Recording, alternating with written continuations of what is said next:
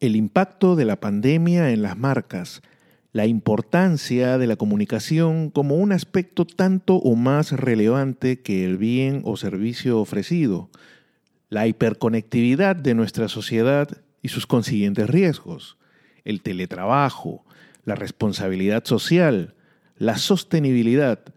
Estos y otros temas vienen teniendo una revisión y una transformación constante, en algunos casos de una forma muy acelerada, más aún como resultado de la pandemia que nos viene afectando desde el año pasado. Por ello, resulta una gran oportunidad el tener la posibilidad de dialogar sobre estos temas con Eduardo Valcárcel, socio director de New Link en República Dominicana, con casi 30 años de experiencia en publicitarias, empresas de telecomunicaciones, en la conducción de negocios en diversos grupos, que además es profesor, miembro de diversos consejos directores y actualmente presidente de la Asociación Dominicana de Empresas de Comunicación Comercial. Porque aún podemos conversar, aprovechamos también la experiencia de Eduardo como publicista y mercadólogo, para conocer un poco más sobre el proceso de marca país que se viene llevando a cabo en República Dominicana y que entra en su fase decisiva en las semanas venideras. Eduardo ha seguido de cerca el proceso e incluso ha sido parte de los paneles de expertos de la comisión multisectorial a cargo del concurso, así que nada mejor que conocer un testimonio de primera mano como es el suyo. Recuerda que puedes escuchar el podcast Aún Podemos Conversar en tu plataforma de podcast preferida. Spotify, pues dale Spotify. Apple Podcast, perfecto, el que tú quieras. Y si te gusta, compártelo.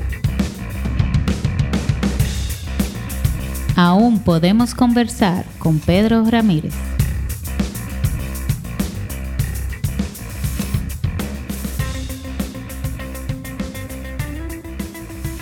Hola Eduardo, bienvenido. ¿Cómo estás? Qué bueno verte Pedro y verte en salud y reencontrarnos ahora a través de esta plataforma. Sí, sí, igualmente, el gusto es mío. Tenía algún tiempo que no, que no te veía, así que grato verte, grato escucharte y queriendo saber cómo te ha ido en estos 11 meses tan retadores y tan particulares. Bueno, ha sido una prueba ácida muy fuerte. Hemos tenido que reinventarnos eh, de forma muy ágil, muy rápida. Y sobre todo en el mundo de la consultoría eh, tuvimos que rápidamente hacer los ajustes, aceptar y seguir adelante y, agregando valor. Entonces, pues ha sido, como te digo, una prueba ácida muy fuerte pero también una prueba de que el ser humano se adapta de una manera súper rápida a todos estos cambios y, este fue posiblemente el mayor parón o el mayor cambio que nos ha obligado, por lo menos a estas generaciones. Sí, porque en Perú estamos más o menos preparados para los temblores y terremotos. Ustedes aquí siempre han estado preparados de una forma u otra para tormentas y huracanes pero la pandemia nos dejó expuestos en calzones totalmente. Ah, totalmente. Eh, como bien tú dices, todas las empresas ah, eh, y el dominicano en sí está muy, muy habituado a prepararse para pequeñas crisis o desde un huracán, eh, alguna tormenta fuerte, algún uno que otro problema social que hemos tenido o algunas crisis como la crisis financiera que vivimos al principio de la década del 2000, pero nadie tenía un manual de crisis para una pandemia. Incluso los peores escenarios que yo pienso que se llegaron a hacer, eh, nunca imaginamos que iba a ser un parón de la forma que, que lo vivimos todos. Y de, sobre todo de la rapidez que tuvimos que digitalizarnos, eh, la dependencia. Yo soy de los que piensa que la tecnología, eh, ese paradigma que había de si era buena o mala, olvídate, fue buenísimo, nos salvó la vida, nos salvó la forma de mantenernos cerca con la familia, nos ha permitido estas conexiones, esta forma de, poder estar compartiendo contigo y nos permitió seguir trabajando, seguir produciendo. Entonces, Creo que, fue una, una, prueba muy dura para todos, pero vamos poco a poco saliendo a camino. Sí, como tú dices, por un lado el hecho de que superó cualquier expectativa, ¿no? Porque por allá por, marzo la gente decía, bueno, pues ya para agosto, septiembre, y bueno, pero no sabíamos que era agosto o septiembre de 2021 y no de 2020. Te voy, a hacer, te voy a hacer una cosa muy franca. Nosotros en la oficina, igual cerramos en marzo, y hicimos un, un escenario hipotético. Decíamos, mira, esto, esto no nos despinta a nadie tres, cuatro meses, lo que tú estás diciendo y en junio nosotros volvimos a hacer una revisión y dijimos, mira, esto va a ser cuestión de septiembre. Y mira, vamos por, por febrero y gracias a Dios ayer llegaron las vacunas. Pero lo que tú dices, nos, el mejor escenario es que podamos tener eso, septiembre, octubre de este año, que estemos la gran mayoría ya vacunados y el efecto rebaño nos permita controlar el COVID, porque tampoco es que va a desaparecer, pero por lo menos lo vamos a rinconar y lo vamos a controlar. Sí, porque va a convivir con nosotros, ya creo, llegó para quedarse definitivamente. Definitivamente. Pero como tú también decías hace un momento, eh, si queremos ver algo positivo es, después del golpe inicial, cómo como sociedad o cómo como, como seres humanos finalmente hubo una capacidad de reacción, ¿no? Y después del, del golpe que te puso en knockout, te nos levantamos y salimos adelante con cosas como, por ejemplo, la vacuna, procesos que suelen durar 5 o 10 años, pues en menos de un año se ha logrado que la gente comience a vacunarse, ¿no? O sea, hubo una capacidad de reacción interesante. Muy fuerte. Y viva la ciencia. Yo pienso que fue un epicentro de emociones que vivimos. Las empresas, los seres humanos, los países, las economías. Fue, fue un momento de angustia terrible, de no saber qué, qué, qué esperar. El ser humano siempre trata de, por eso piensa tanto en el futuro, trata de, tener esa planificación y esa incertidumbre de no saber qué ocurre, no saber hacia dónde vamos, pues eso era, fue un, como yo llamo, un epicentro de emociones muy fuerte. Muy fuerte. Y sobre todo obligó a las empresas a acercarse más, a demostrar para lo que están hechas, a estar cerca del consumidor y nosotros mismos a adecuarnos de una manera rapidísima. Yo, yo leía en un informe de, la consultora McKinsey que el mundo en tres, cuatro semanas dio un brinco de tres o cuatro años en, en términos digitales per se. Porque aunque íbamos acostumbrándonos, sobre todo tú y yo que tenemos mucha experiencia en el sector telecomunicaciones y en un sector que el teletrabajo era, era algo normal, era verdaderamente algo que era cotidiano para nosotros. Y, y, en el caso mío de la consultoría ahora, pues había algunos trabajos que, lo teníamos de manera remota, sin necesidad de, tener que tener una oficina o, un punto para tener a un personal ahí sentado, pues eh, de golpe el teletrabajo salvó la economía, eh, la tecnología nos ayudó a seguir comprando, consumiendo bienes y servicios y obligó a las marcas a, ser útiles y a, acercarse más al consumidor y entender que hoy tenemos un nuevo consumidor también. No, no somos ni tú ni yo ni los que nos están oyendo, somos el mismo consumidor que hace un año. Hoy tenemos más sensibilidad con temas de salud, leemos más las instrucciones, somos más conscientes, analizamos todo mucho más. Y pienso que es de las, de, de, las cosas positivas que vamos eh, obteniendo de, este cambio que tuvimos que dar tan abrupto. Sí, antes, es un tiempo de transformación y antes de hablar quizá de las marcas o de las empresas, eh, en lo que al individuo se refiere, es verdad que todos reaccionamos de forma distinta, ¿no? Entonces lo hemos visto en estos 11 meses. Pero de un modo general o en un balance, ¿tú crees que saldremos mejores de este asunto. El Papa Francisco en su último libro dice, de una situación como esta sale mejor o peor, pero no se sale igual. ¿Crees que la... 100% de acuerdo. Yo pienso que en estas, las grandes relaciones se fortalecen o los cambios cuando, cuando pasamos por situaciones difíciles. El ser humano se une más, se, se, vuelve mucho más sensible. Entonces hoy como, como ciudadanos, eh, quitando un poco lo que estamos viendo, algunos ruidos yo pienso que el, ciudadano dominicano se ha comportado a la altura. Nadie tú lo ves sin su, cubreboca.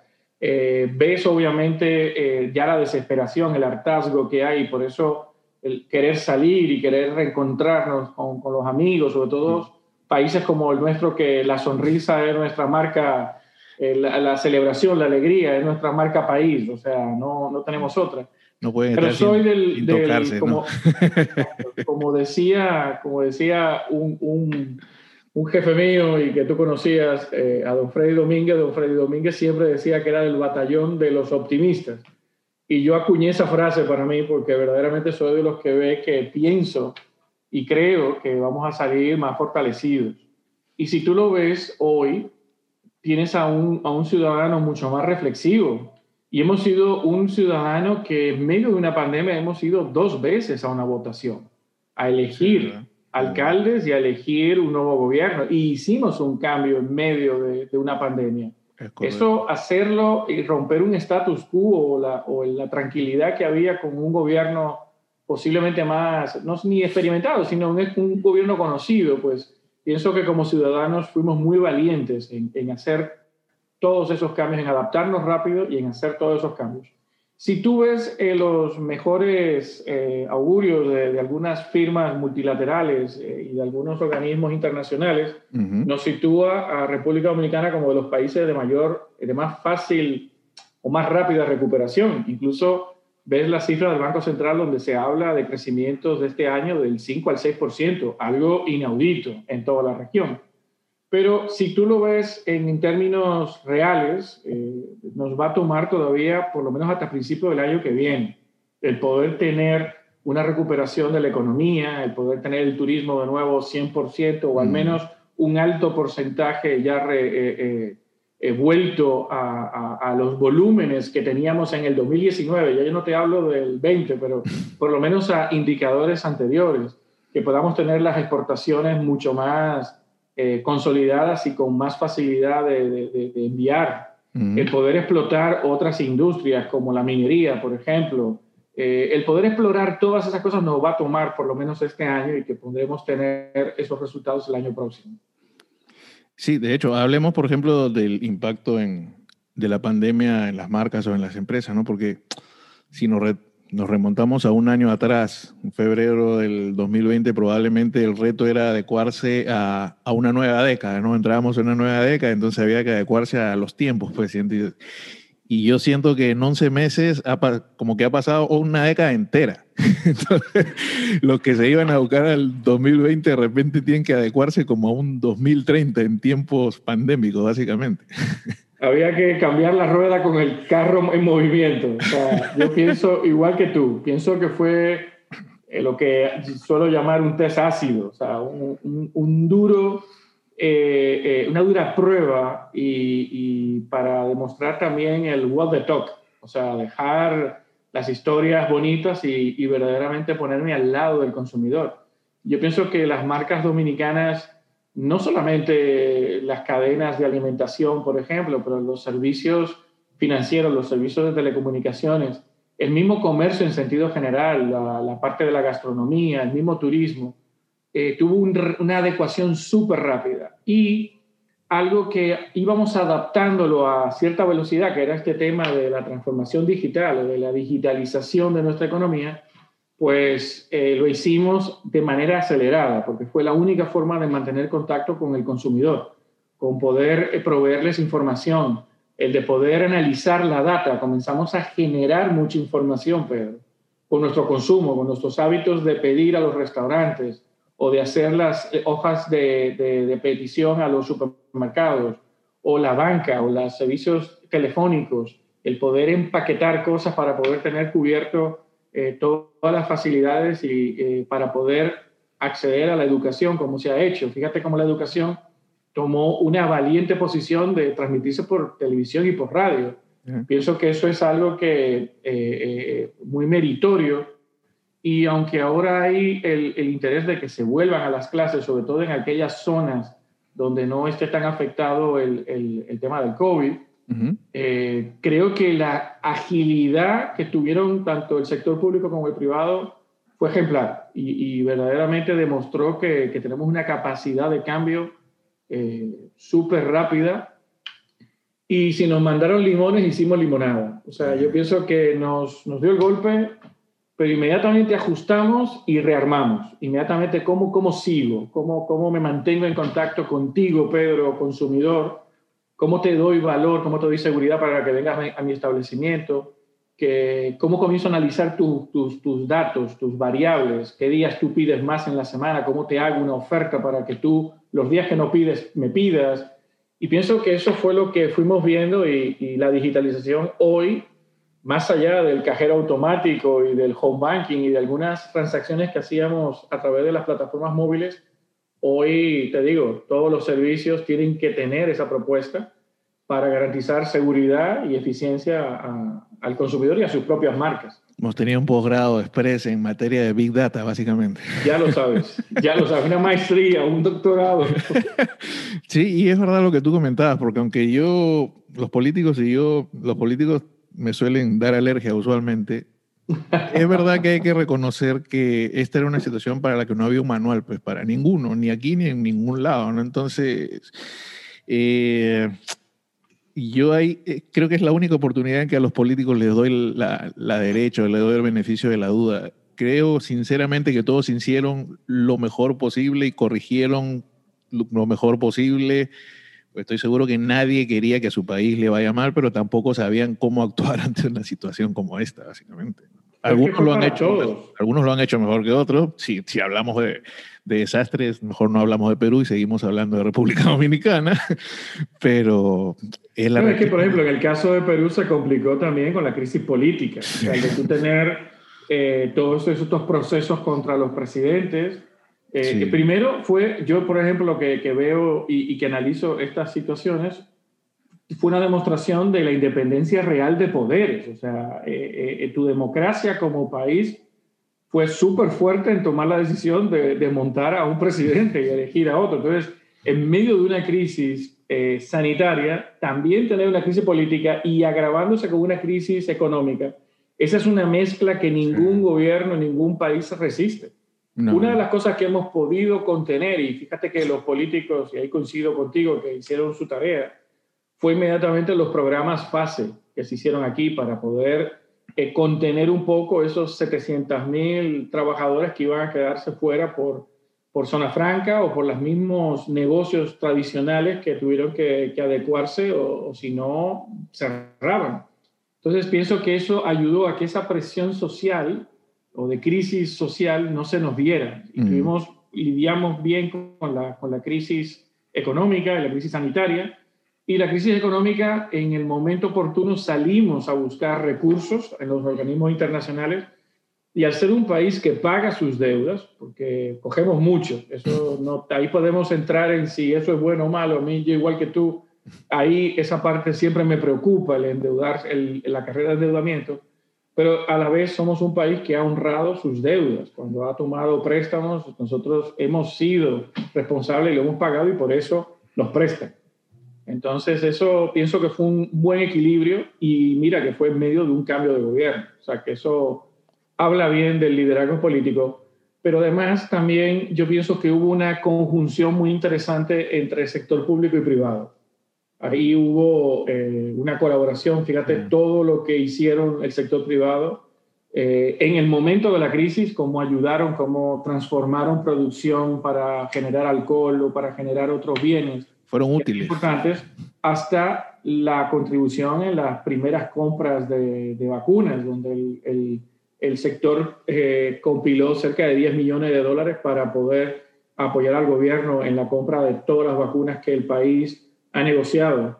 Entonces creo que fue, es un muy buen ejemplo en ese trabajo eh, que, que, siempre debe darse, sobre todo en momentos de crisis, esa, ese nivel de trabajo colaborativo, entendiendo que tenemos que defender la casa de todos, que es República Dominicana. Sí, ahí la duda, la, después de escucharte, la duda que me surge es por qué no somos así en, en tiempos normales, ¿no?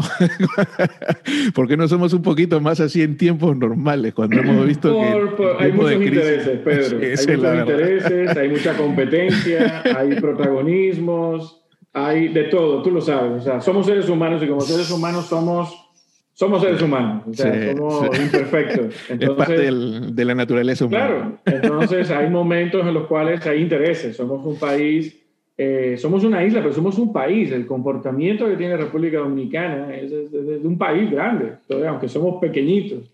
Entonces siempre hay los intereses, la parte misma de territorios, de, también el mismo ambiente competitivo dominicano no es nada fácil y pues eso muchas veces no, no permite que haya esa, ese propósito compartido. Yo que pienso que lo que encontró el, el, el, COVID fue eso, que generó un propósito compartido, eh, sector público y privado, en, en, dejar esto, en un destino, en decir, bueno, vamos a enfrentar esto juntos, pero vamos a, a enfocarnos ahora en la siguiente etapa. Hemos pasado de estar confinados y de utilizar la, el distanciamiento y aceptar que algo para un dominicano que es tan cariñoso, tan de gestos, de abrazos, no, de buenas a primeras eso está prohibido, no puedes hacerlo, eso es bien duro. Pues yo pienso que ahora el siguiente punto, que es la vacunación, también han estado juntos. Y hay que aprovechar esa ola, ese, ese entendimiento, y yo pienso que algo va a quedar de ese entendimiento entre todas las fuerzas eh, vivas que se dicen del país, y, y va, a dejar, va a dejar cosas buenas. Ojalá. Tú hablabas de la comunicación con el consumidor y yo creo que ese es uno de los puntos más importantes que deja la que si ya no era importante antes de la pandemia, creo que ahora lo es con mayor razón, ¿no? Quizá la comunicación es tanto más relevante que la calidad del bien o producto que ofreces, ¿no? Un bien o producto muy bueno, pero con una mala comunicación, pues probablemente no va a tener el efecto que tú quieres que tenga como empresa como marca. Así mismo, Pedro. Pienso que pasa, también en la comunicación hubo, hubo una evolución. Pasamos de comunicación a conexión y eso es un estadio ideal porque logramos, como bien tú dices, no es simplemente decirte esta tarjeta hace esto o esto hace esto o esa comunicación eh, comercial que tradicionalmente funcionaba, sobre todo en los periodos comerciales donde el dominicano es más abierto al consumo. Yo pienso que las marcas lo que hicieron fue evolucionar esa comunicación, fueron útiles y, lo que lograron fueron conexiones. Y eso es lo más duradero. Esa es una, transformación que no es simplemente eh, el mandar el mensajito por el móvil o el anuncio en la prensa o en la televisión o en la radio, sino que fue mucho más allá y hemos ido entendiendo cómo es mi consumidor, qué intereses tiene, lo he hecho participativo de muchas de las decisiones de, mejoras que voy a hacer. Y, pienso, como tú decías, hemos hecho una maestría en el Big Data. Yo creo que, que hemos utilizado esa información que nosotros como consumidores hemos generado y le hemos vuelto una dinámica de comunicación para hacer esas conexiones, para estar presente en el momento que debo de estar presente. Sí, un término que he leído creo que a ti o en alguno de los artículos que suele socializar es el de hiper, una sociedad hiper hiperconectada. Hiperconectada, ¿verdad? No. Es que hoy, hoy estamos en multipantallas, o sea, tú tienes el móvil, tienes el internet, hoy las plataformas Zoom, pero tienes la televisión con todo lo, no solamente Netflix, puedes ver YouTube. Entonces estamos eh, bombardeados por mucha información por múltiples vías. Entonces ahí tenemos que como consumidor también saber cómo, cómo eh, disgregamos a quién le prestamos atención y a quién no. Y, ese es también otro reto para las marcas, el saber cómo le llego a Pedro en el momento preciso cuando él está en esa, en esa conexión o en esa decisión o está analizando alguna compra o alguna, eh, me quiero ir de vacaciones. Bueno, ¿qué tipo de cosas le preocupan a Pedro y a su familia? Yo pienso que el, turismo, hoy lo hacemos, pero procuramos hacerlo buscando ciertas seguridades. ¿Dónde voy a un destino donde yo me sienta seguro? ¿Cómo me garantizas que también ese destino yo me monto en el avión, llego al aeropuerto y el aeropuerto tiene los controles o el puerto? Y cómo el sitio donde voy a estar tiene controles. O sea, hoy hay una serie de información mucho más exigente por parte del consumidor y creo que las marcas automáticamente lo hicieron de manera rápida, entendieron que hoy hay más conciencia, hay una compra más inteligente y se adecuaron rápidamente a eso. Si no, iban a perder la atención del, consumidor. Ahora Incluso tenemos que prepararnos como mercado, Pedro, a tener menos lealtad del consumidor. Vamos a tener eh, desde el que eh, eh, esa, esa, afinidad de nuestra generación, por lo menos de la mía o de la tuya, que, que, somos más leales a las marcas, las generaciones que vienen subiendo, millennial y, los Z, tienen otros propósitos, tienen otras, otros intereses diferentes a los tuyos o a los míos. Y esos niveles de lealtad no son los mismos que tenemos tú y yo.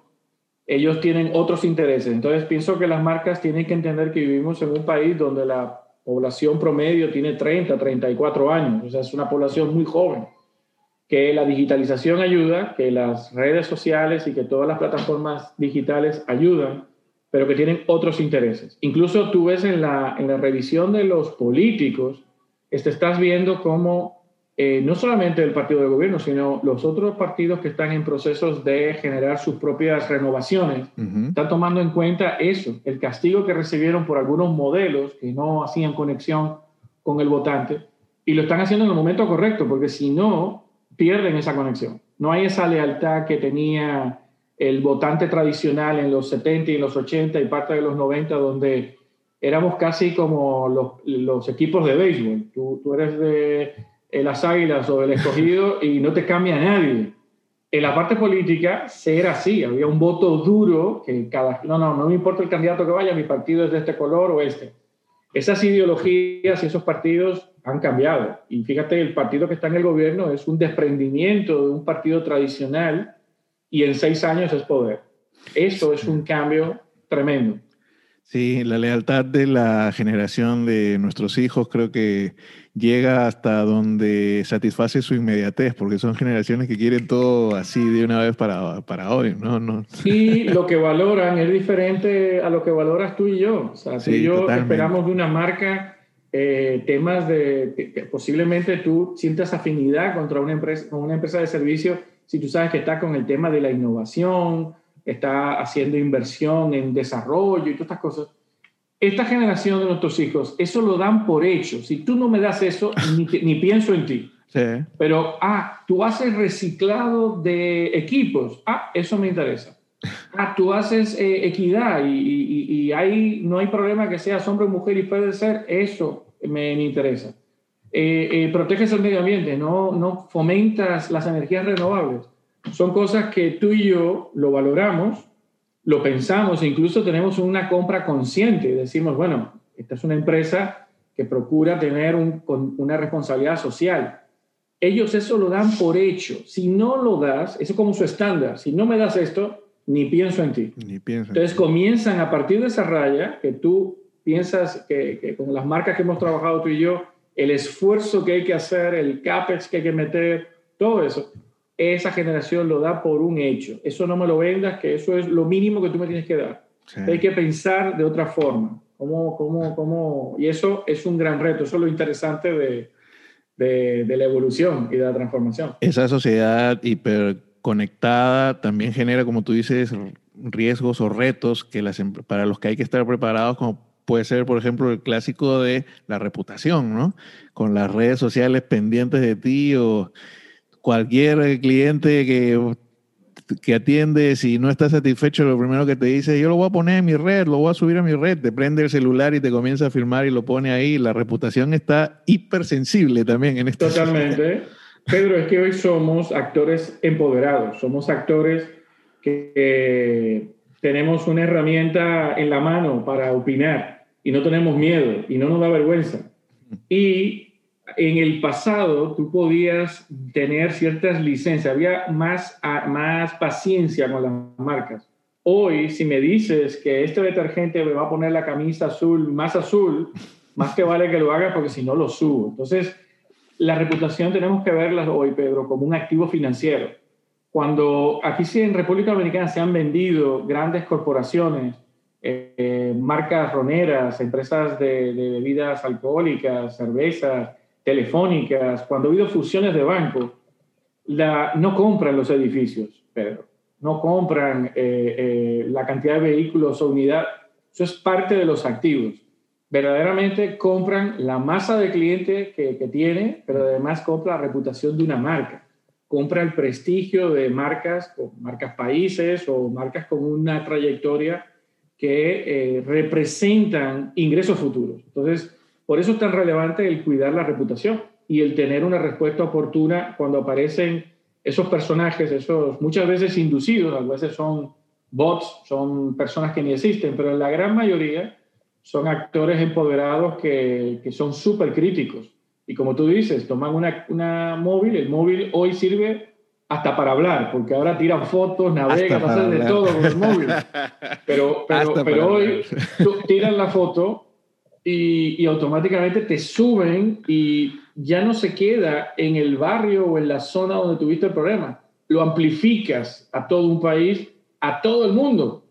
Entonces, eso es un reto constante. Y tú decías una palabra al principio que me gusta mucho, es el título del libro de mi CEO y de mi socio Sergio Roger, eh, expuestos. Hoy estamos expuestos, verdaderamente, con el techo de cristal. Entonces, las marcas tienen que cuidar muy bien su reputación si quieren seguir teniendo la base de clientes que tienen hoy y las futuras que van a tener, eh, cómo las retienes. Entonces, es, es una variable que no podemos dejarla fuera nunca. Ya no es un tema de que si el, era, era algo que le prestaba mucha atención los sectores financieros, donde tú ponías dinero, pues tenían que tener una reputación de ser conservadores, muy cuidadosos. Hoy, si una cadena de supermercados no tiene buena imagen, buena reputación, de que sus productos son frescos y que tratan bien a la cadena de abastecimiento, a los proveedores, pues eso te, te la pone en China.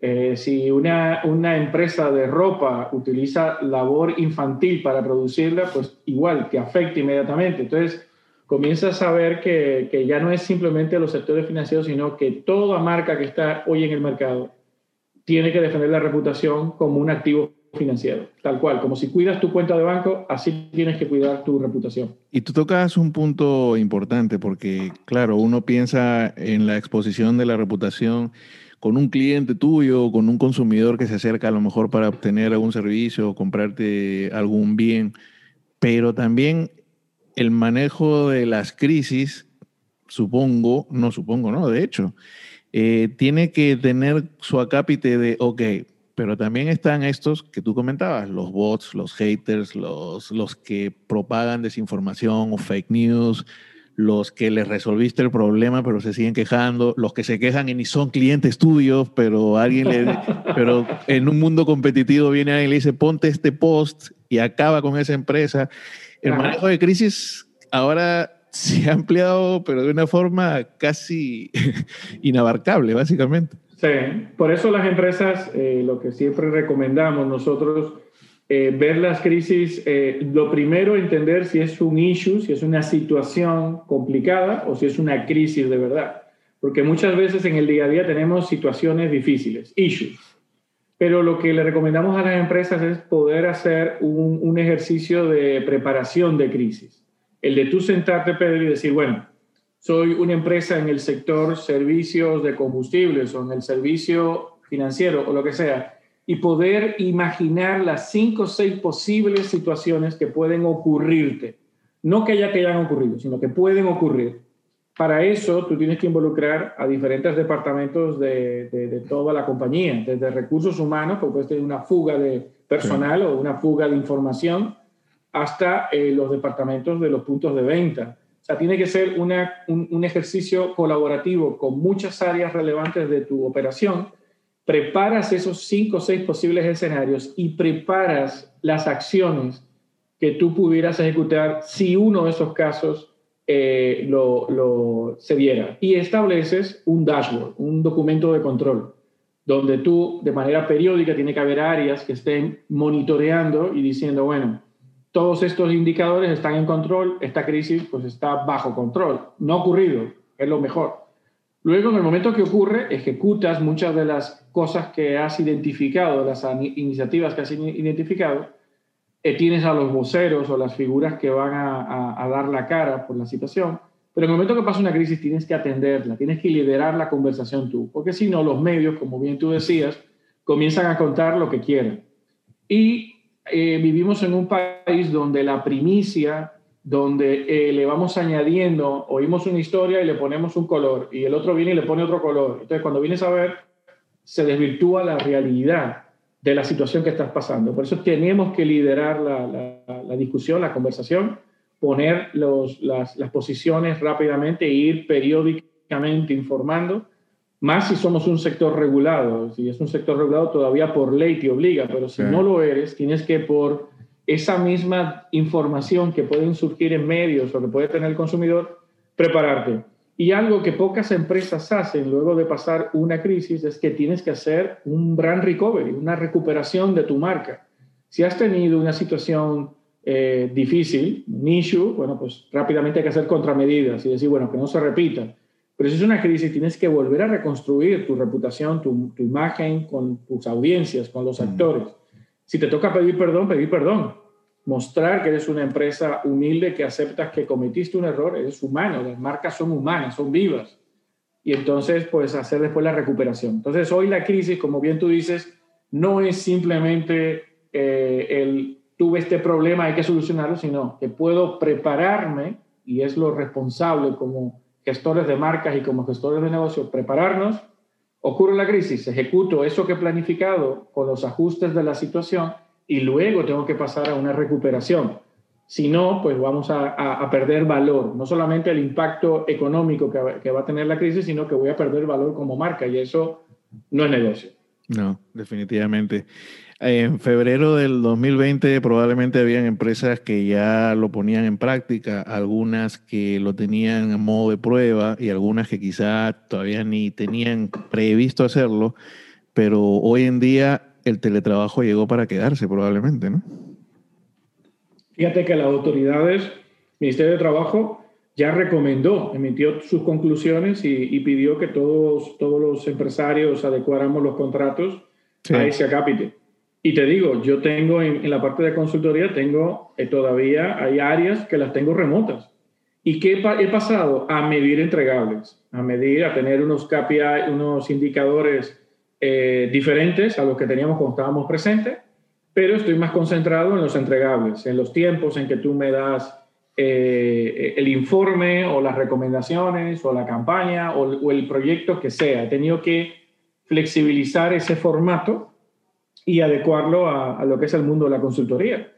Y nos, nos, permitió sobrepasar un año eh, complejo y hoy te digo, hay tareas todavía en las partes de levantamiento de información por la parte de investigación de mercado que tengo los analistas en su casa.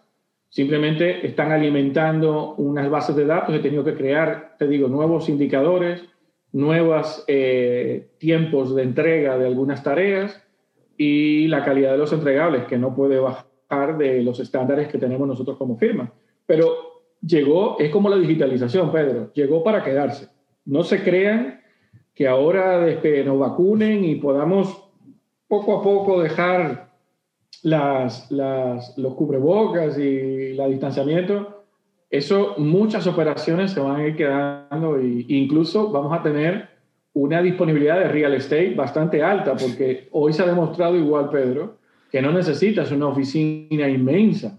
Yo, por ejemplo, que, que venía de, de, de, sectores como telecomunicaciones, que tú también conoces, donde los espacios abiertos, el open space, era algo estándar en los 90, no te estoy diciendo de ahora, sino que de hace 20 años ya el sector creía en estos espacios, no creíamos en esas oficinas inmensas y necesarias, pues todavía nos vamos a volver más eficientes. Entonces, va a requerir que tú tengas a lo mejor un par de salones de reuniones y áreas abiertas donde tú vengas y te conectes y hagas las cosas y va a haber mucha disponibilidad de, espacios en torres, en edificios empresariales y ya se han ido dando casos eh, de algunos eh, holdings importantes donde han simplificado su, su cantidad de, de, espacio físico y se han mudado a espacios más pequeños. O se van a volver más comunes ese tipo de locales que con oficinas como temporales, pues no, vas un rato ahí, resuelves y, y, listo. Sí, porque es que tu, tu oficina, Pedro, es esta computadora tuya y mía y esto, el móvil. O sea, eh, tú haces todo hoy, eh, gran parte, obviamente, el contacto personal siempre eh, es importante.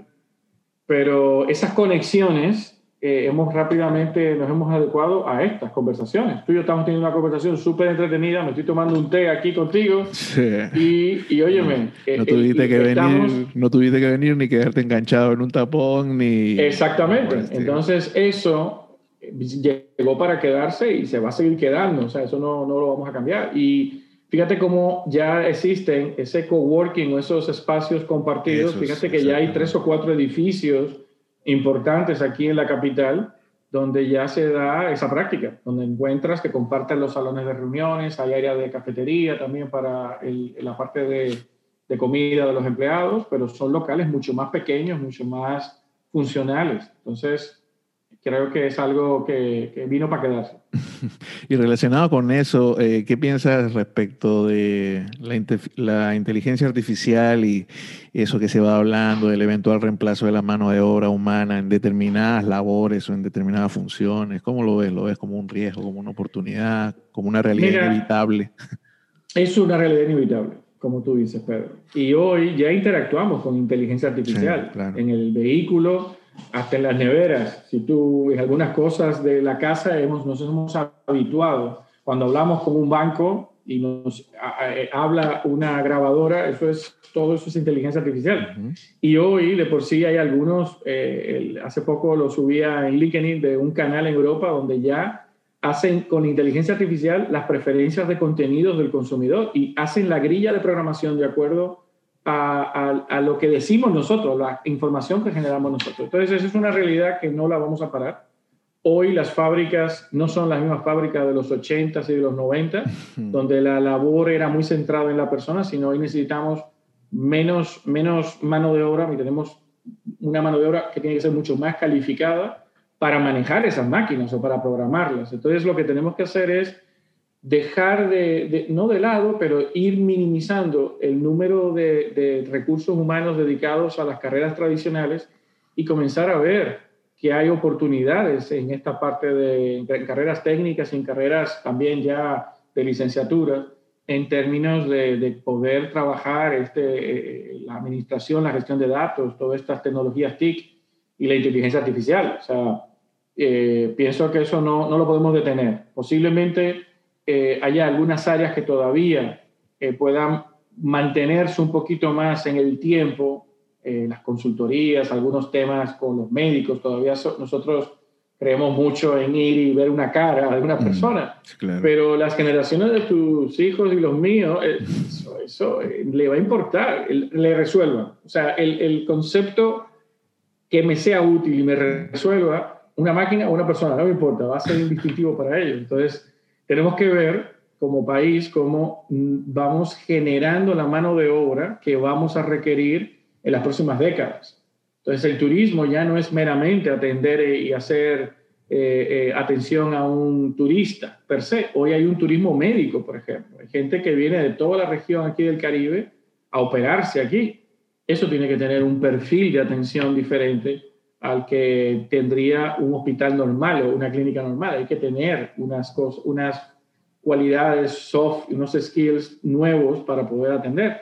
La zona franca, eh, yo no sé si lo sabes, pero somos de los líderes mundiales en fabricación de eh, dispositivos médicos, de catéteres y de muchísimas cosas que hemos evolucionado de hacer ropa y de hacer muchas cosas que nos comió China eh, eh, y hoy hemos reinventado y, estamos en esa fabricación, esa producción de, dispositivos médicos. Y vamos a tener nuevas industrias. Ya te hablaba de la minería responsable. Vamos a tener que desarrollar personal que pueda trabajar esa minería responsable. El turismo con la nueva forma, el ecoturismo, todas las facilidades que podamos tener de comercio internacional. Vamos a, las fronteras poco a poco se han ido cayendo tiene las fronteras de país, de que eres tu territorio, pero esas fronteras o ese proteccionismo ya se cayó hace rato. Entonces, si ahora mismo Perú necesita plátanos varoneros, ¿cómo le hago llegar el plátano varonero a Perú? Eso es el tipo de personal que, yo, que necesitamos ir formando para poder verdaderamente competir. Y en la parte de investigación y desarrollo. Ningún país, Pedro, sin investigación y desarrollo termina entrando en esa quinta revolución donde, donde es el conocimiento verdaderamente. Entonces, eh, nos esperan años muy, muy retadores, pero pienso que, que, van a ser maravillosos. Sí, eh, de hecho me respondiste una, una, pregunta futura ya con el tema de, de la apertura de las fronteras, porque una de mis dudas era con respecto a la globalización, pero es evidente que más allá de algunos, algunas tendencias nacionalistas que en algunos casos rayan hasta con el fanatismo, eh, la globalización se ha visto reforzada durante la pandemia, ¿no? porque se ha visto que es indispensable ante una situación como esta, si no hubiera existido una globalización, pues por ejemplo con el tema de las vacunas, no hubiera podido, no hubieran podido llegar a nuestros países tan rápido como están llegando, ¿no? Básicamente. Así mismo. No, es que eso, como bien tú dices, esa parte populista y esos nacionalismos, te digo, la, proteger tu país va más allá de tú respetar la bandera, el himno y tu territorio. Tú tienes que retarte a, hacer más, a, producir más o a, o identificar nichos donde tu país pueda tener un, un, nivel de que se destaque. Eso para mí es ser nacionalista, o sea, o ser, cómo, cómo haces que tu país eh, brille y, ir viendo qué hace falta, qué, qué, cosas podemos proveer nosotros aquí en la región. Entonces, por eso te digo que las banderas están bien para identificar los países y el himno y, mis cosas que me representan como dominicano, pero más allá, eh, tengo que entender que no son 10 millones de consumidores que tengo. Al lado, en el país al lado nuestro, hay 10 millones adicionales de consumidores y en el Caribe completo, en todas estas pequeñas islas, hay otra gran cantidad de millones de consumidores. Y si vas a Centroamérica, entonces yo lo veo como oportunidades de mercado, como yo establezco leyes comerciales que sean recíprocas entre los países, donde yo puedo, yo creo en los subsidios focalizados para desarrollar una industria, pero los subsidios focalizados tienen que ser temporales. No puede ser que te hago un subsidio y te, subsidio de por vida eso lo pueden hacer las autoridades para temas sociales. No, los hospitales públicos hay que subsidiarlos, la educación pública, hay ciertas cosas que aguantan esos subsidios, pero en producción o en competencia no puedes. Entonces yo lo que veo es esa oportunidad que tenemos de cómo elevamos los estándares de muchos productos nuestros y cómo aprovechamos este esfuerzo que se está trabajando de marca país y dejar de entender que ese ejercicio de marca país es por turismo. Es, una marca país tiene que representarnos como empresa como país, como cultura, como gastronomía, como deporte, con muchas cosas. Y hay una oportunidad interesante de poder ver otros mercados donde no solamente Estados Unidos sea mi socio comercial más grande, sino que puedo tener otros socios comerciales interesantes aquí en la región latinoamericana, en mis vecinos, en mi radio, pero si tengo que mandar el cacao dominicano, llega a Japón, y eso es del otro lado del mundo. Y el ron dominicano te lo has encontrado tan lejos como Rusia. O sea, si somos capaces de mandar un buen ron fuera o los cigarros los podemos mandar fuera, hay cantidad de otras cosas que podemos hacer. Hablas justo de marca país. Eh, hasta hace unos meses probablemente para muchos o para algunos, no sé, eh, digamos, o no se le prestaba la atención a, la frasecita, al término marca país, o simplemente no se sabía, ¿no? Y cuando por ahí uno entendía pues que la campaña esta de República Dominicana inagotable, que veíamos ahí el, el, logo detrás del catcher en las transmisiones de grandes ligas, por ejemplo, pues bueno, este ok, qué lindo, suena y está, y llega y lo ven, pero a lo mejor simplemente esa era una campaña publicitaria y no un concepto de marca país, no lo sé. Eh, ¿Qué es una marca país y por qué es útil? ¿Para qué sirve? Mm, no, es, va más allá, evidentemente, de un logo, obviamente. Exacto, totalmente. Además, y más allá de una marca destino. Lo que tú veías en la pelota, como tú dices, yo igual nos encantaba ver esos pocos y República Dominicana lo tiene todo. Eso era espectacular, pero eso es un destino. Es como habláramos de Punta Cana o de Samaná o de Puerto Plata o de cualquier otra zona. Son marcas destino. Y así tú encuentras muchas marcas destino. Cuando una marca país, una marca país busca una representación de todo lo que significa un país. Por eso tiene que representar la cultura, tiene que representar las exportaciones, Tienes que respetar los valores agregados que tienes tú como país para salir a competir al mundo. ¿Qué te hace una marca país? Mucho más eficiente tu comunicación. No tienes que estar saliendo cuando quieres atraer inversionistas para algún sector en particular. Tienes que salir. esta, esta gran sombrilla, esta gran marca te representa y te permite hacer campañas en esos mercados donde te es atraer estos consumidores. Y no lo puedes hacer con un sol y unos coquitos muy chulos que son de playa.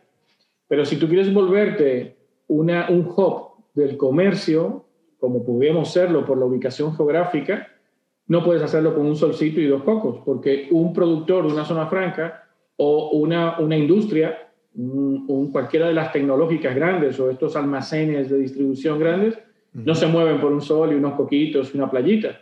Necesitan tener una identificación que demuestre el valor, la idiosincrasia, la energía del dominicano. Entonces, por eso hemos visto que hay marcas países eh, espectaculares. Una de mis favoritas es la de Perú. Perú identificó un, un distintivo en las rayas de Nazca. Marca Perú. Generó un logotipo que es impresionante, pero es un logotipo que aparte de ir a la tradición o a, o a, o a, celebrar esas, esas generaciones pasadas, este movimiento. Es, hay, hay, un, hay, un, hay un círculo que da formas y forma la palabra Perú y eso da movimiento. Entonces, me hace ver, y eso es lo que es la economía peruana, es una economía eh, tremenda, eh, en crecimiento, de las más sólidas en toda Latinoamérica, una potencia en aspectos tanto de, en la parte de, de, de, la pesca y de toda la parte agropecuaria, en la industria, en la banca, en los servicios, es un país de las potencias en toda Latinoamérica. Su marca lo refleja. Colombia hizo lo mismo. Colombia enfrentaba un reto todavía mayor donde venía de confrontar unos 80s y 90s con la guerra del narcotráfico y las guerrillas y todos estos frentes. Una vinculación muy desagradable al nombre, ¿no?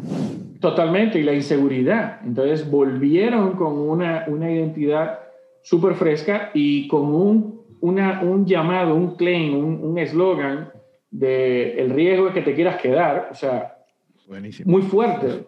Entonces vas viendo así las marcas países así exitosas aquí en la región y lo que buscan es generar negocios, generar, atraer inversión basándose en los valores del país. Entonces, por eso has visto que el ejercicio que se está haciendo y que, y que es un ejercicio muy oportuno y, y el gobierno ha hecho muy bien en embarcarse, embarcarse en este proyecto y de hacerlo de la mano del sector privado, se ha conformado toda una mesa de trabajo, hay un concurso para darle participación a la población y fíjate que tiene cinco pilares, o cinco ejes. La estrategia tiene cinco ejes muy bien determinados para promover lo que queremos de República Dominicana hacia afuera. Y eso lo vamos a tener este año y, y eso va a ayudar y está en el momento correcto porque estamos en el proceso de, de, de reanimar la economía. Entonces está, ha caído en el timing correcto. Ha cambiado. Además que tiene unas personas, tiene unos líderes eh, que son gente muy admirable, o sea, tienes sí. a varios ministros del Estado que son de la gente más preparada, tienes en el sector privado las principales marcas del país y el liderazgo de una mujer eh, súper emprendedora como Eligia Bonetti, entonces tienes, tienes una garantía de que eso va a quedar muy bien hecho y que nos va a permitir ser mucho más competitivos en el momento que haya toda esta recuperación en, en toda esta región. Qué bueno que se pudo eh, reorientar el esfuerzo hacia donde tú me estás comentando, básicamente, ¿no? Es un trabajo con sí. todo el tiempo que se tiene que tomar, con la participación, mayor participación posible de todos los que tienen que participar, porque de esa forma va a salir, creo, algo bonito, definitivamente. Y algo útil, Total. sobre todo, más que bonito, porque bonito Eso mismo. bonita es la palmera Eso. y los dos cocos. No, que está chulísimo, pero es para, por ejemplo, lo ve a tu familia en Perú y va a querer, va a pensar venir, que tú vives venir. en pantalones cortos. Sí, yo, trabajo en, yo trabajo en la playa con la laptop en la panza y con una, un vasito de Totalmente. ron. y una buena cerveza en la mano, o sea, es, es, es lo que se piensa. Entonces, sí. funciona muy bien porque como destino transmite el valor agregado que tenemos. Hermosas playas, la gente. Pero al principio te hablaba mucho de la sonrisa del dominicano. Y para mí la sonrisa es una, un sello distintivo de nosotros como, como país. Somos un país alegre. Y, y, no significa que los otros países no lo sean, pero el no, dominicano no. tiene una alegría. Es distinta, eh, es distinta, me consta. Es distinta. Entonces, eso tiene que salir reflejado. Y si somos un país alegre, somos un país, óyeme, que optimista. Y si somos optimistas, nos la vamos a buscar y somos creativos. Entonces, eso tiene que reflejarse en una marca país para que allá afuera una persona que quiere invertir y esté en Finlandia o esté en cualquier parte del mundo, con viendo esa imagen y viendo nuestros mensajes, puede entender ese carácter alegre, creativo, innovador del dominicano y diga, mira, si tengo, hay paz social también, sí, está bien ubicado, sí, hay buena infraestructura vial y de telecomunicaciones, sí, es un país estable, que no hay crisis, no hay guerrilla, no hay miércoles. Y para cómo son innovadores, alegres. O sea, son esas variables que tenemos que saber cómo las hacemos eh, eh, salir de aquí. Y fíjate lo interesante, Pedro. Mira dónde hemos llegado como país. con todos los problemas que podemos tener, con todos los problemas de si no tenemos toda la provisión de energía como quisiéramos, el tránsito es un caos, eh, hay la llamada eh, corrupción, todas esas cosas. Coge todas esas cosas malas y mira dónde hemos llegado. Mira cómo somos líderes en el turismo, cómo somos líderes en inversión extranjera aquí en el Caribe, mitad de la inversión que se invierte eh, cae aquí en República Dominicana, el crecimiento que hemos tenido sostenido durante la última década, las empresas que están en operación aquí, el dinamismo que tiene el, el, mercado, eh, la diversidad de servicios que hay. O sea, tú no tienes nada que envidiarle a cualquier sociedad de las desarrolladas. Los últimos servicios los tenemos acá. Entonces, pienso que, haciendo una muy buena estrategia marca país y sobre todo uniéndonos más, manteniendo esa colaboración que tenemos entre los sectores público y privado, pienso que es una oportunidad que nos presenta la vida. Eh, impresionante, como para que salgamos fortalecidos y podamos tener un salto de desarrollo. Si te pregunto si el marketing que estudiaste eh, en tu tiempo ha cambiado mucho con respecto al que ejerces actualmente, seguro me dice que son dos cosas totalmente distintas casi, más allá de los fundamentos básicos. Los fundamentos son básicos, son los mismos, pero, se ha cambiado. Es otro se ha cambiado totalmente. el consumidor ha cambiado, el mercado ha cambiado, la competencia ha cambiado, el mundo, la comunicación ha cambiado.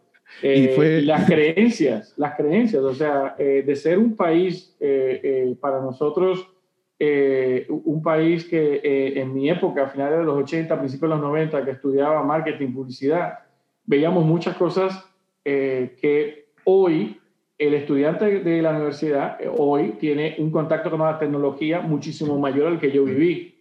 Tiene una cantidad de información y de acceso a información. Yo no tuve Google. Nosotros teníamos, que, ir, teníamos que, ir, a la biblioteca obligado. Había que ir a la biblioteca. Yo, en los libros era porque si había algún familiar que salía, me lo compraba y me lo traía. No teníamos Amazon para traerlo. Entonces, hay un acceso a información diferente, hay mucha más información. Es otro mundo. Y es un profesional mucho más especializado. En el momento en que tú y yo, por lo menos yo estudiaba, no, no estábamos por tenías que ser muy generalizado, tenías que ser generalista, había que saber de muchas cosas. Hoy tienes la suerte de que tú necesitas personas que sean especializadas en planificación digital y tienes gente muy focalizada en eso. Necesitas gente en la parte de investigación o la parte creativa son mucho más especializados, más focalizados. Entonces eso ha habido una evolución, un cambio tremendo. ¿Y esa siempre fue tu vocación? O sea, cuando te preguntaban el niño qué quieres ser, decía, bueno, comunicación, marketing, publicidad, eso, o, o, no? Mira, como todo niño pasé por, por etapas. Policía, doctor. quise, Ser, quise ser bombero. Eh, hubo un tiempo que quería ser doctor hasta que me di cuenta que la sangre y yo tenemos tenemos una relación de mucho respeto.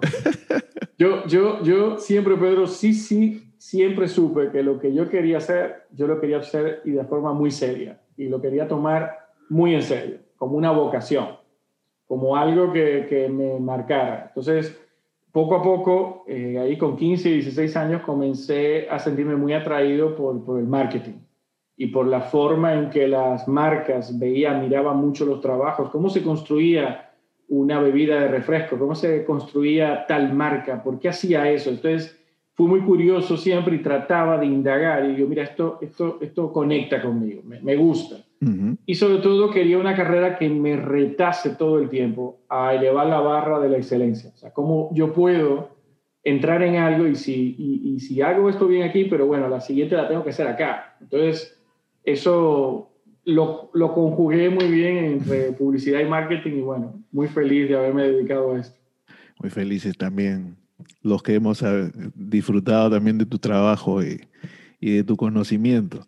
Par de, par de rápidas para, para concluir. Eh, ¿Te gustan los habanos? ¿Tienes un habano en particular eh, favorito, preferido? Bueno, dijiste los nombres ahí mismo. Eh, soy, mi cigarro favorito es el Aurora preferido. Ah, me, encantan y los Arturo Fuente. Ni sabía que había uno. Fuente rosados. La línea rosada me encanta, pero el, mi cigarro favorito, el Aurora preferido, ah, es, donde, donde lo pueda ver es para mí un momento. El, cigarro es un, momento de relax, de, de, pensamiento, de analizar cosas, de disfrutar la vida y, de, y sobre todo de mucha conexión con mis abuelos y con mi, mi infancia cuando veía a mi padre y a mi abuelo eh, eh, fumar el cigarro los domingos después del almuerzo, sentarse en la terraza y, y compartir el café. Para mí esa esa conversación que había ahí era rica, no, no podía fumar con ellos, pero ya cuando pude, pues, pues nada, para mí ese es un momento y además es una oportunidad también de compartir con amigos, de, poder disfrutar un buen cigarro juntos y de celebrar la vida. ¿Y con alguna buena música de fondo, algún cantante o grupo en particular? No. Soy, soy Sabina, soy de Maná, soy de Soda Stereo. ah, muy bien. Marc Anthony, loco, Juan Luis Guerra. Oh, Juan Luis. Soy, soy, de ritmos latinos. Me, me, me encantan el rock latino y me encanta ah, también todo el tema de la salsa y, y, Uy, sí, que se fue Johnny, merengue. Se fue Johnny Pacheco recién. Lamentable, pero tuvo una vida longeva y fue un transformador. Fue un tipo que, que, que nos puso, fue una marca país, fue una figura que transformó la música y en un momento eh, aprovechó toda esa riqueza que vivía el Nueva York de los 60 y, logró compilar a un grupo de talentos que hoy son salseros espectaculares y crear la salsa. Llevarla a África, llevarla a África, donde un sitio donde no conocen el español y poner estadios a, a, bailarla y hoy su legado, pues nada, un trabajo tremendo. Ese concierto es histórico, sí. Histórico. ¿Y algún libro? ¿Estás leyendo alguno quizá que interesante o tienes alguno de cabecera? O... Mira, soy mucho de, me encantan los libros obviamente de negocios y de temas de marketing y de eh, todo lo que es la parte de comunicación me, me atrae mucho. Vivo, eh, sobre todo hay algunos actores eh, que me, me, me, gustan, pero soy bien, bien variado. Puedo leerte un Sharma como te puedo leer Collins en la parte de de calidad, o sea, me tengo bastantes temas, pero sí leo todos los días, todos los días, revistas, el periódico, libros. Eh, para mí, eh, eh, no leer significa un día perdido. Tenemos que leer, exactamente. Y eso, pues nada, me encanta. Eduardo, espero que hayas pasado un buen rato porque yo lo he disfrutado mucho, de verdad que sí. Te agradezco tu disposición, tu tiempo y no sé, cualquier cosa adicional que tú quieras agregar? No, yo más que de despedirme, lo que quiero es eh, que esta conversación se repita y sobre todo felicitarte por la iniciativa. Sigue haciéndola. Hacen falta estos foros. Eh, haz, haz, que te conozcan, porque los que hemos tenido también la suerte de trabajar contigo, tu profesionalidad, tu decencia, la ética profesional que tú tienes, los principios y los valores que han regido tu vida, eh, esa profesionalidad de, trabajar contigo, aprendí muchísimo en los temas regulatorios y de aspectos del ambiente legal y, sobre todo el, de multiplicar eso. Eh, yo pienso que el país le hacen falta ejemplos y para ser ejemplo no hay que ser reggaetonero, ni hay que ser un pelotero famoso, ni un artista, sino hay que mostrar gente de carne y hueso y que haciendo las cosas bien puedes tener éxito. Y yo pienso que ese modelo de éxito tenemos el compromiso tú y yo y más todas las personas que nos vean en replicarlo, mostrar que el trabajo retribuye, en que puedes hacer carrera, en que puedes volverte una persona de bien, en que puedes compartir tu conocimiento con más personas. Y, y así es lo que vale la pena pasar por la vida, pasar por la vida para poder eh, compartir lo que, uno, lo que uno sabe y aprender y saber decir, no sé de esto y lo sé y, tuve la suerte de, tener una generación de trabajo cuando lo compartimos, donde trabajar contigo pues siempre fue un placer, fue una apertura y una capacidad de, de compartir tu conocimiento y para mí eso es invaluable y por eso aprecio tanto y me sentí tan bien cuando me invitaste. Así que cuando quieras. Recíproco, Eduardo. Muchísimas gracias. Cuídate. Un abrazo. Cuídate y sigue bien.